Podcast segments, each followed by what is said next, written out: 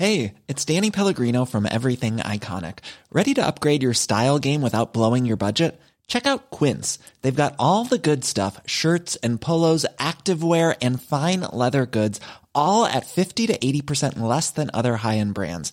And the best part? They're all about safe, ethical, and responsible manufacturing. Get that luxury vibe without the luxury price tag. Hit up quince.com slash upgrade for free shipping and 365 day returns on your next order. That's quince.com slash upgrade.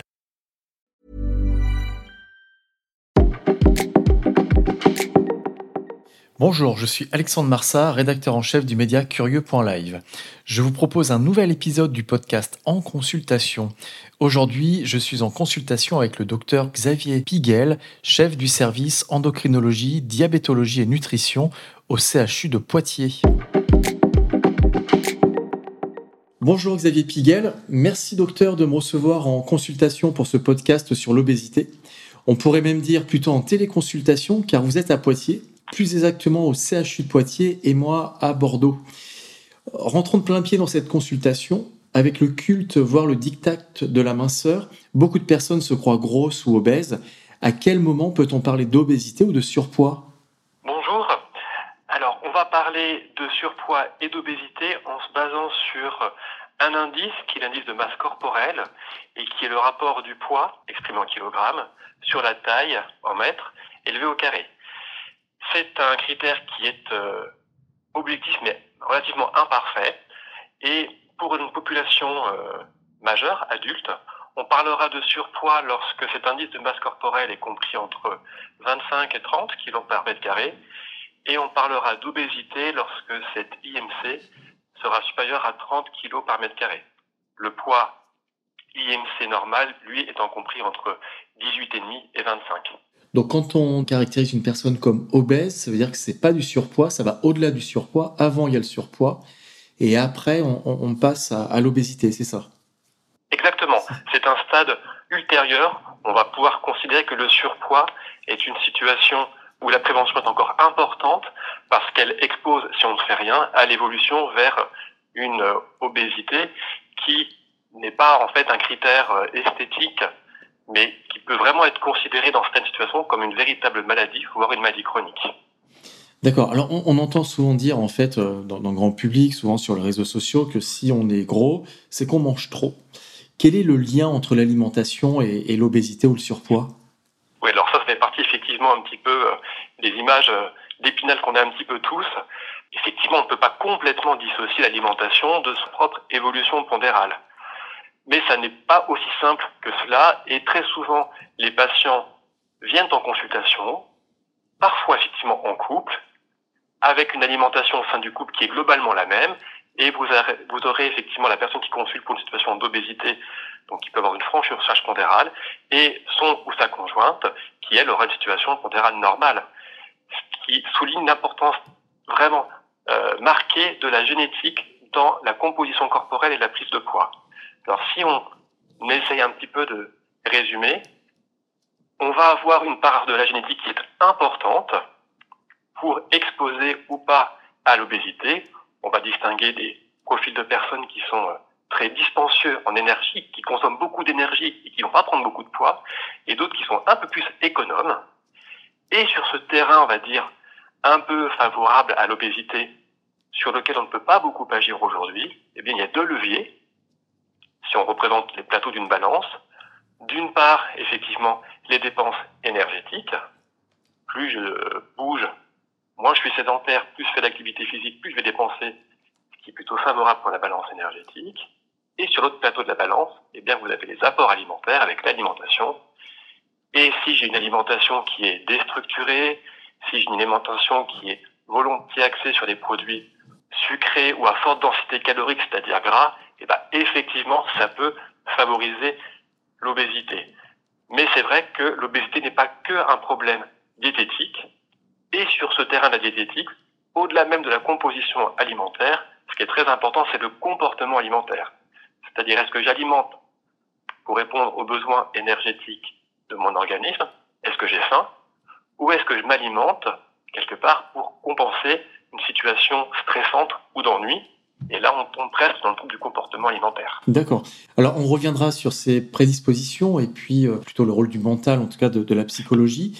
Euh, restons sur les aliments. Est-ce qu'il existe vraiment des aliments qui font grossir et d'autres qui feraient maigrir, comme on le lit dans beaucoup de, magazines, parfois euh, santé, féminin ou masculin? Et quel est le rôle du sucre ou du gras dans, dans ça? Alors ça, c'est très marketing. Ça fait vendre des il est illusoire de dire qu'il y a des aliments qui font maigrir, je peux m'engouffrer dedans, et des aliments qui font grossir, et là, il faut les interdire. Effectivement, les produits qui sont plutôt riches en gras sont plus caloriques, puisque 1 gramme de lipides, c'est 9 kilocalories. Quand vous avez euh, 1 gramme de protéines qui, lui, donne 4 euh, calories. Donc, effectivement, les euh, lipides augmentent la part énergétique de la ration alimentaire. Mais après, il est euh, vraiment plutôt illusoire de se dire je vais choisir tel aliment pour ne pas prendre de poids, surtout si on va avoir tendance à interdire un aliment pour lequel on a une appétence particulière, car dans ces cas-là, on s'expose à ce qu'on appelle la réflexion cognitive. La conséquence possible, c'est de vouloir surcompenser cet aliment à distance, ce qui est du coup très défavorable. En fait, c'est ce qu'on appelle aussi l'effet yo-yo des régimes, c'est ça? C'est-à-dire qu'on va se priver pour les régimes souvent un peu à l'approche de l'été. Et finalement, notre corps va répondre d'une manière qui est non intuitive euh, sur le fait de, stocker. En fait, c'est ça? Oui, effectivement, l'effet euh, d'un régime très restrictif, il est très délétère en fait. Et c'est quelque chose qui est de moins en moins proposé parce que si cela marche à court terme, on sait que c'est très négatif à moyen et long terme. L'être humain est prêt à faire des efforts conséquents sur une courte période, c'est-à-dire avoir un régime très restrictif, où je vais m'interdire beaucoup d'aliments qui d'habitude me font plaisir. Alors, ça va marcher à court terme, c'est-à-dire je vais perdre 10 kilos en un mois et c'est assez valorisant pour le moral, mais à un moment donné, je vais plutôt avoir des frustrations qui vont apparaître et à un moment donné, je vais tout lâcher et reprendre en quantité plus importante que ce que j'aurais fait sinon, ces aliments qui sont un peu interdits. Et donc, j'ai perdu 10 kilos. D'ailleurs, en perdant 10 kilos, je vais surtout perdre de la masse musculaire et assez peu de la masse grasse qui est plus difficile à perdre, car bien souvent, les régimes restrictifs ne sont pas associés à la pratique d'une activité physique régulière. Et après, sur ces 10 kilos perdus, ben, je vais en reprendre 12. Mais c'est pas 12 kilos de muscle que je vais reprendre, c'est 12 kilos de gras, pour faire un petit peu caricatural. Ah oui, donc là, c'est perdant-perdant. Eh ben oui, parce qu'en multipliant les régimes, plus je fais des régimes restrictifs, plus je reprends du poids derrière, et bien plus ma composition corporelle, elle perd du muscle et elle gagne du gras, ce qui fait qu'au bout d'un certain nombre de régimes, certaines personnes n'arrivent plus à perdre de poids, parce qu'elles ont effectivement une composition corporelle trop riche en graisse et pas assez en masse musculaire. D'accord, toujours côté aliments, ces dernières décennies, on a fait la chasse au gras en disant c'est le gras qui fait grossir, en ayant cette peut-être cette image de le gras se transforme en gras euh, sur les hanches en quelque sorte.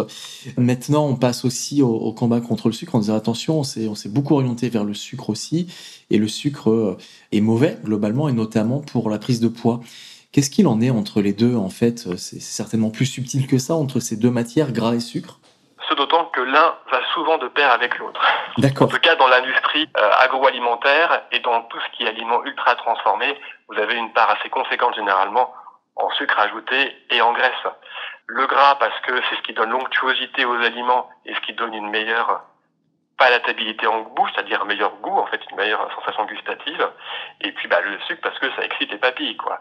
Donc, effectivement, on a longtemps euh, diabolisé euh, le gras et peu le sucre, alors peut-être avec les lobbying de l'industrie agroalimentaire dès les années 50-60, on en est effectivement revenu, enfin, en se rendant bien compte effectivement qu'une alimentation très riche en sucre, ce qui est le cas de l'humanité depuis l'après-guerre, hein, eh bien, est très défavorable pour l'apparition des complications métaboliques et cardiovasculaires en général. Donc, euh, il ne faut pas prioriser l'un par rapport à l'autre, peut-être pas non plus surdiaboliser l'un par rapport à l'autre, mais qu'on sera peut-être amené à dire souvent durant ce podcast, c'est que tout est affaire en fait d'équilibre entre les différents macronutriments. D'accord.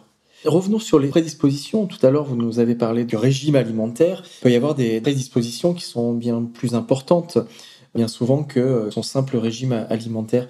Est-ce que l'obésité peut être héréditaire ou génétique? Alors, il y a des cas très particuliers d'obésité dite génétique où on a la mutation d'un gène bien identifié qui va être responsable d'une obésité. Ça, ce sont des cas qui sont vraiment rares. On est là dans le cadre de la maladie rare et que l'on constate peu, on va dire, en pratique euh, courantes. C'est important néanmoins de les dépister parce qu'on peut désormais, dans certains cas, proposer des thérapeutiques qui peuvent être efficaces. Quand on a une obésité génétique, c'est souvent une obésité qui apparaît à l'enfance, qui est assez euh, explosive en termes d'évolution de poids et qui peut être parfois associée à euh, d'autres anomalies, parfois des anomalies hormonales ou parfois des anomalies comportementales. Mais ça, l'obésité génétique en tant que telle, c'est quand même une maladie rare. En revanche, on peut avoir une hérédité familiale. Ça n'est pas une maladie en tant que telle, mais c'est quelques modifications de son génome qui vont favoriser le stockage alimentaire, qui vont favoriser des prises alimentaires plus importantes, favoriser aussi le fait de moins consommer d'énergie pour un acte physique donné par rapport à quelqu'un d'autre, et tout ça accumulé fait que on a effectivement des agrégats familiaux où on a plus d'obésité. Après, il y a toujours un petit peu une difficulté à faire la part des choses entre, dans une famille, quand on a plusieurs sujets obèses, qu'est-ce qui revient à la génétique et qu'est-ce qui revient aussi à l'éducation nutritionnelle. Vous avez parlé en fait d'obésité euh, hormonale ou comportementale. Ça veut dire quoi? Alors, il y a quelques maladies hormonales qui peuvent induire une obésité. C'est la raison pour laquelle des fois on va adresser des personnes qui présentent une obésité à un endocrinologue, comme je suis, c'est-à-dire un médecin spécialisé des hormones, pour rechercher, dépister ces maladies.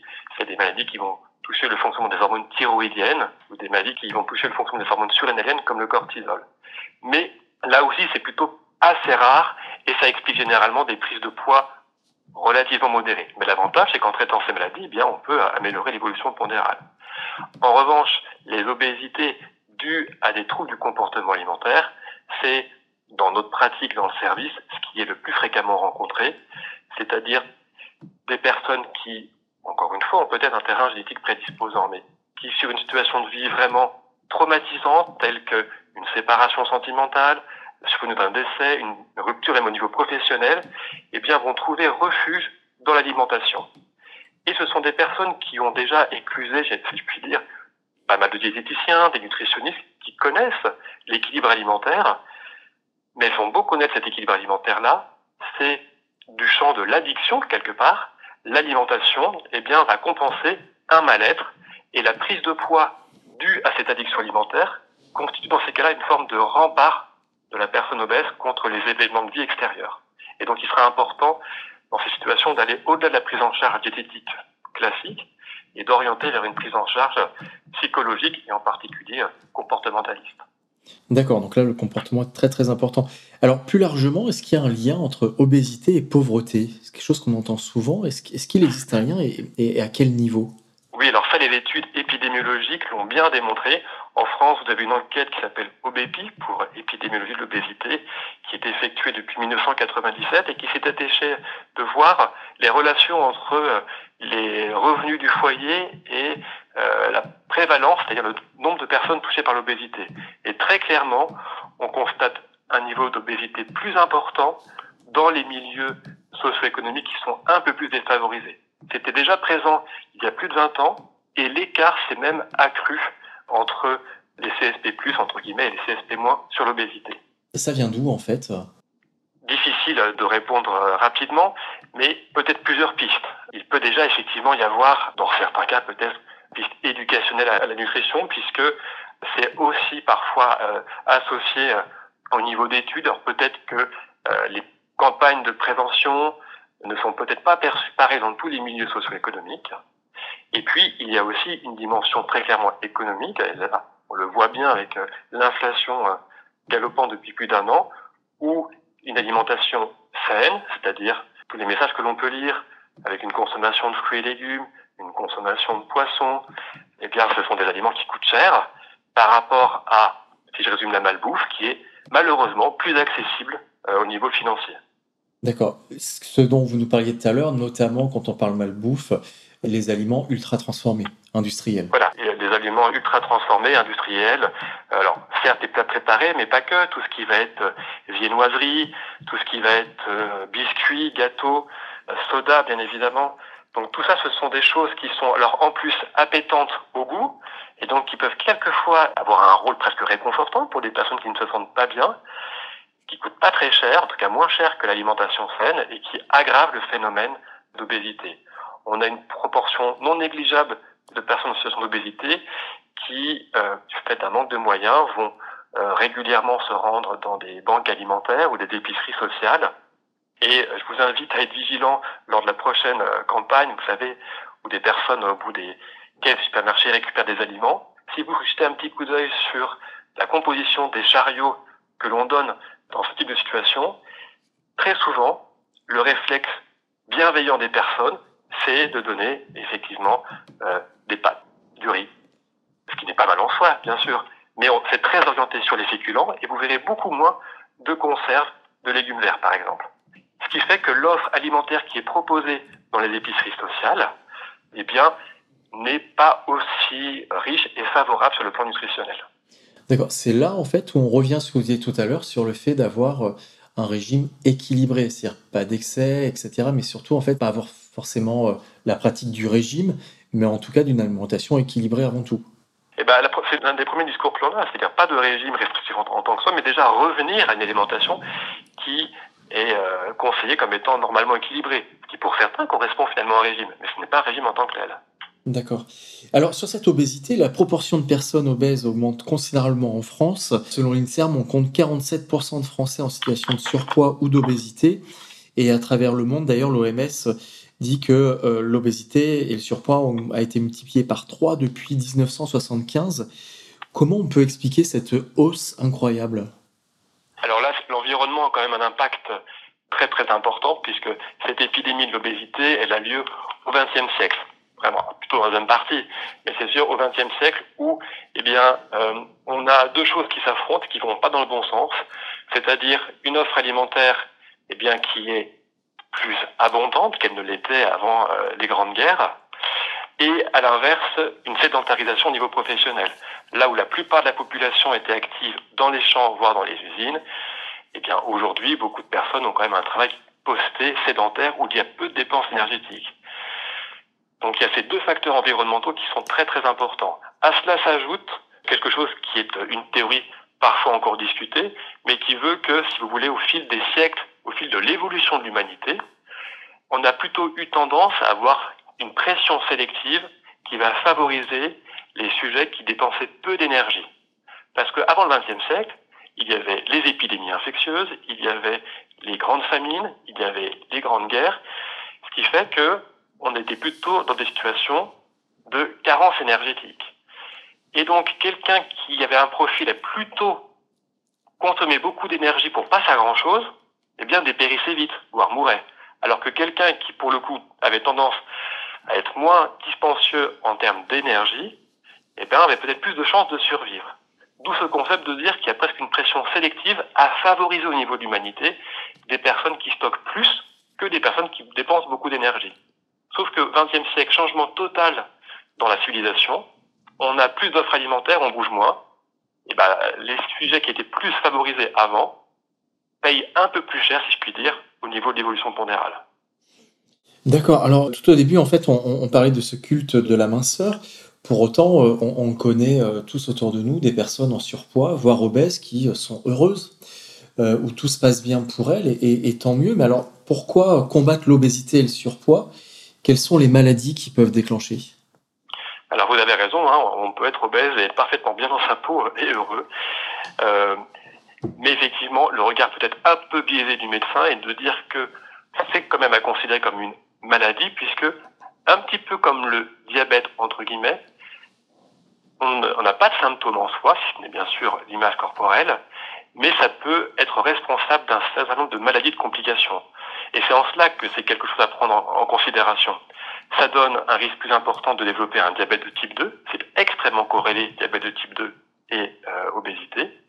Plus de maladies cardiovasculaires comme notamment l'hypertension artérielle et des problèmes qui vont toucher les artères coronaires, donc comme des infarctus, les accidents vasculaires cérébraux. Ça peut donner également plus de maladies euh, digestives et en particulier une maladie du foie qu'on appelle la stéatose hépatique, la stéatose hépatique, c'est ce qu'on dit euh, parfois en souriant patient le foie gras, mais ça n'est pas du tout rigolo puisque c'est le premier stade vers la cirrhose. Les gens connaissent la cirrhose dans le cas des situations d'alcoolisme chronique, mais aujourd'hui, l'obésité, les maladies métaboliques sont en train de prendre le pas sur l'alcool pour devenir la première cause bientôt de cirrhose. Vous avez aussi un impact sur des cancers, puisque l'obésité est clairement associée à un risque de cancer plus élevé, notamment ce qu'on va appeler les cancers hormonodépendants, comme le cancer du sein chez la femme, euh, mais aussi le cancer du côlon. Et puis vous allez avoir des complications aussi qui vont toucher euh, plus la sphère de la fertilité et les difficultés parfois à concevoir, et donc un recours plus important en procréation médicalement assistée. D'accord, l'obésité va avoir aussi un impact sur euh, la, la fertilité. Exactement. Ça peut induire euh, des difficultés d'ovulation chez la femme, d'une part, et induire également chez l'homme une spermatogénèse, donc la production de spermatozoïdes, qui est moins efficace. Et donc le tout cumulé fait que euh, ça va compliquer la, la fécondation. Il ne faut pas oublier non plus à côté de tout ça l'impact quand même psychologique pour bon nombre de patients, parce qu'on parle de ceux qui se sentent très bien, comme une majorité non négligeable, euh, qui euh, en fait payent le prix fort, aussi à cause de l'image que renvoie la société. Oui, tout à fait. L'impact sur la psychologie va être très important pour, pour ces personnes-là. Euh, alors, vous nous avez rappelé, docteur, que la- que l'obésité est une, est une maladie. Dans ce cas-là, quand on devient obèse, euh, qu'est-ce qu'on doit faire? À qui on doit s'adresser? Et ben déjà, sans doute à son soignant de premier recours, c'est-à-dire son médecin traitant, euh, qui, euh, en tout cas dans les premiers stades, peut donner les premiers conseils, et le cas échéant, vous orienter vers d'autres professionnels, euh, qu'il s'agisse de diététiciens nutritionnistes, de médecins endocrino nutritionnistes. Donc ça, c'est pour toute la sphère, effectivement, alimentaire, et puis bilan de retentissement de cette obésité. Mais on l'a un peu évoqué tout à l'heure, il faut pas oublier euh, deux, j'allais dire, corps de métier, l'activité physique, ça, c'est très important d'avoir euh, ce levier activé, c'est d'autant qu'aujourd'hui, euh, par rapport à il y a quelques années, il existe des dispositifs qui permettent une prise en charge parfois d'activité physique adaptée dans situation de maladie chronique comme l'obésité. C'est le fameux sport sous ordonnance, c'est ça? Exactement, sport sur ordonnance avec le dispositif euh, PEPS en Nouvelle-Aquitaine, par exemple, où vous allez avoir une prise en charge possible sur six mois euh, d'une activité physique encadrée. Donc c'est vraiment des personnes qui ont un problème commun d'une maladie chronique et qui vont être accompagnées par un éducateur médico-sportif qui a une formation tout à fait particulière en santé, de façon à proposer quelque chose d'adapté. Et puis, troisième levier, bien sûr, on l'évoquait un peu tout à l'heure, c'est le psychologique en général et le comportement alimentaire euh, en particulier. Pour les parents d'ados qui sont en surpoids, qu'est-ce que vous leur conseillez? Alors, comme souvent, les prises en charge euh, de pathologies de l'adolescence sont complexes à prendre en charge, euh, puisqu'il y a l'adolescent, il y a aussi, euh, bien sûr, le contexte environnemental, que ce soit les amis d'un côté, la famille de l'autre. Euh, donc la première chose, c'est le dialogue, bien sûr. Euh, Est-ce que l'adolescent euh, se sent en difficulté ou pas vis-à-vis de sa situation d'obésité? Alors, certains le vivent effectivement très bien et euh, ne voient pas où est le problème. Donc il faut peut-être attendre, en discuter avec lui et être dans la prévention pour qu'il n'y ait pas d'aggravation de la situation. Là où la situation est plus problématique, c'est celle que l'on rencontre, nous, parfois, nos consultations, c'est quand l'obésité va être responsable, finalement, d'une déscolarisation et d'un isolement de l'adolescent qui va se renfermer sur lui-même, va rester seul dans sa chambre, passer beaucoup de temps sur les écrans, sur les jeux vidéo, sur les jeux en ligne, se désocialiser au sens du monde réel. Et on sait que ce n'est pas favorable puisque le temps passé devant les écrans est bien corrélé à la prise de poids, aux troubles du sommeil, et ça finit quelque part par encore aggraver la situation. Mais là, parfois, le dialogue n'est pas facile à avoir. Effectivement, il faut savoir se faire aider de professionnels, notamment les, les psychologues. Parce que là, c'est un cercle vicieux de- d'enfermement, en fait, dans son obésité et euh, dans la détresse euh, psychologie mentale, c'est ça? Ouais, complètement. D'accord. Alors vous, en tant que médecin, justement, comment vous prenez en charge une personne obèse ou en surpoids qui vient vous voir? Quel est le parcours médical, en fait? Alors, euh, moi j'exerce au sein d'un centre spécialisé de l'obésité qui intervient, j'allais dire, ce qu'on appelle au niveau 3, c'est-à-dire pour les situations les plus complexes. Donc, euh, je ne vais pas prendre en charge les personnes en situation de surpoids, ce qui est dommageable en soi parce que c'est sans doute là qu'on a un jeu de prévention très important, mais je vais plutôt me concentrer sur les obésités dites sévères, donc pour les gens qui ont un indice de masse corporelle supérieur à 40 kg par mètre carré, ou qui ont une maladie associée euh, à leur obésité. Donc les patients prennent rendez-vous sur courrier médical de leur médecin traitant généralement. Et lorsqu'ils viennent à la première consultation, ils vont bénéficier d'une consultation médicale avec moi-même ou un de mes collègues et bénéficier systématiquement d'un entretien avec un diététicien nutritionniste. Et on va leur proposer de participer à un programme qu'on appelle d'éducation thérapeutique, c'est-à-dire ils vont assister au-delà de leurs séances individuelles avec leur médecin et leur diététicien à des séances collectives avec d'autres personnes qui partagent les mêmes problématiques, euh, séances qui sont orientées vers l'alimentation, le comportement alimentaire, bien comprendre en fait les tenants et les aboutissants de l'obésité, et puis essayer de remettre en place une activité physique. Le suivi va être prolongé sur, euh, sur plusieurs mois, et après tout va dépendre également des demandes des personnes. Combien de poids je veux perdre? Quelle option thérapeutique j'ai choisi Certains euh, envisagent des traitements radicaux de leur obésité comme une chirurgie de l'estomac. C'est parfois souhaitable, c'est parfois pas souhaitable. Donc ça fait partie des éléments de la discussion qu'on va avoir au fil des différents rendez-vous. D'accord, justement, est-ce qu'il existe des traitements médicamenteux contre le surpoids et, l'obésité? Alors jusqu'à il y a peu de temps, il n'y avait quasiment pas de traitement. Des traitements étaient disponibles il y a quelques années, voire quelques décennies. Il y avait à l'époque défrayé la chronique à base d'amphétamines et de problèmes, euh, notamment euh, cardiovasculaire.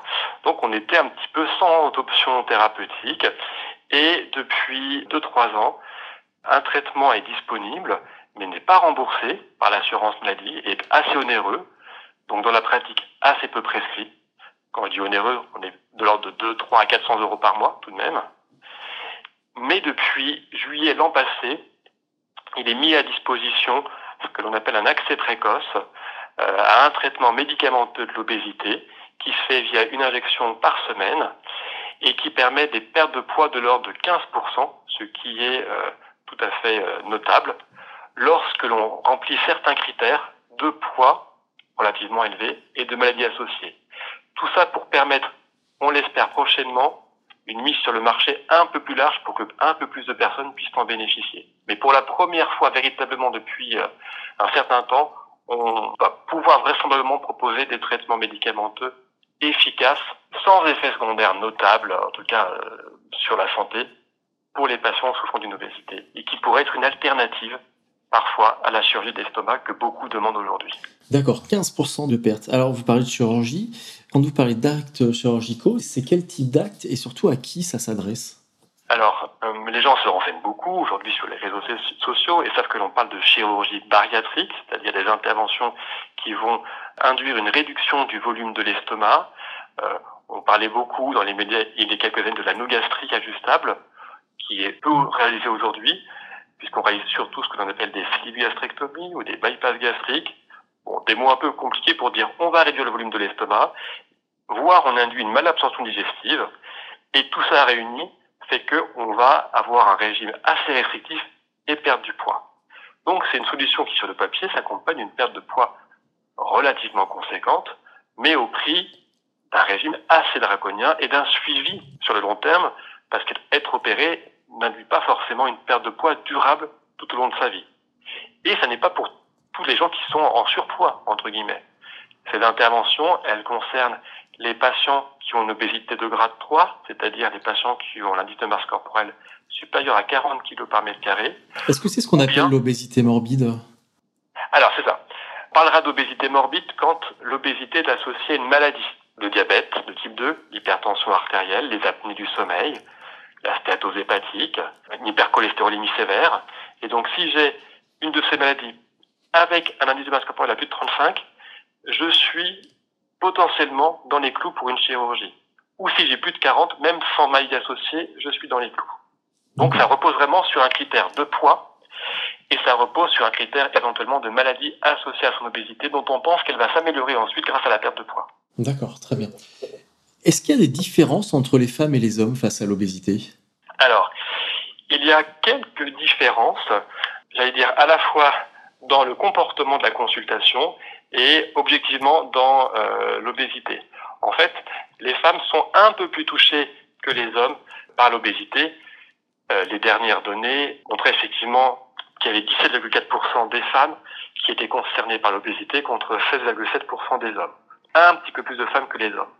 En revanche, à nos consultations, et c'est le cas au niveau national, 80% des consultants sont des femmes. Donc il y a une très très nette différence de consultants. Les femmes consultent beaucoup plus que les hommes, et c'est sans doute parce que l'image relayée dans la société n'est pas la même quand c'est un homme ou quand c'est une femme qui est concernée par l'obésité. D'accord, donc beaucoup de progrès aussi à faire de ce côté-là, non seulement pour l'image, mais évidemment aussi pour le traitement médical de cette maladie qu'est l'obésité. Tout à fait. Euh, dernière question, puisque Curieux est, écouté par euh, toutes les, générations, est-ce qu'il y a des âges où l'obésité survient plus? Alors, l'homme, quand je dis l'homme, l'espèce humaine, euh, est naturellement amenée à prendre du poids au long de sa vie. Donc, plus on avance en âge, et plus le risque d'obésité il augmente. Si on reprend cette même étude de 2021, eh bien, quand on a plus de 65 ans 20% de la population est concernée par l'obésité. Pour les 18-25 ans, on est en dessous de 10, de l'ordre de 9%.